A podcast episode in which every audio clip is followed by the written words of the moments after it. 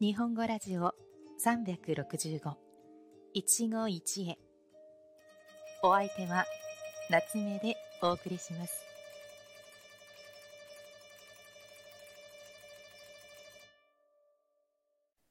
皆さんこんにちは。夏目です。このラジオでは365日毎日簡単な日本語で日本語や生活の話題を皆さんに紹介しています。短いので毎日聞いて日本語の勉強に役立ててくださいね。さて今日は昨日に引き続き日本の今に関係する言葉を皆さんに紹介します。皆さんの中でピエンという言葉を聞いたことがある人はいますか？これはすごく新しい言葉で2018年頃から女子高生の間で使われ始めやがて浸透したと言われています。といっても全ての人が使うわけではなく主に10代などの若い世代が SNS などのやり取りに使っています。さて気になる意味についてお話しする前にまず一つ文法に関係する言葉のお話をします。例えば、すべすべのお肌のように、物や人の様子を表す言葉を擬態語と言います。実は、今日の一語のピエンも泣いている様子を表す擬態語なんです。泣いている様子と聞くと、悲しい時にだけ使うのだと考えがちですが、あまりに嬉しくて泣く嬉し泣きの時にもこの言葉を使うことができます。例文を見てみましょう。例えば、今日宿題やるの忘れた。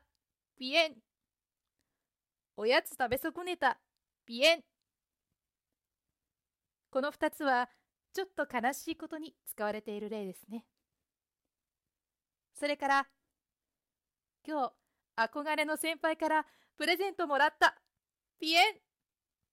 この場合は嬉しかった時のピエンです。そしてこの3つの例からもわかるように文の最後につけて使われます。それからピエンを表す絵文字もあります。皆さんどうぞ試しにお手元の携帯でピエンと打ってみてください。きっと8の字に眉を下げて目をうるうるさせている絵文字が出てきたと思います。これこそピエンです。もし出てこなかったという人は、ピエン絵文字で検索してみてくださいね。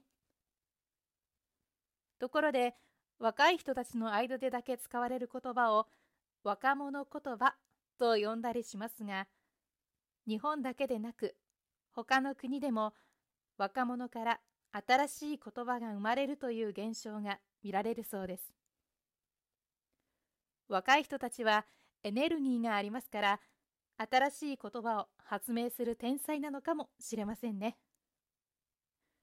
どうだったでしょう？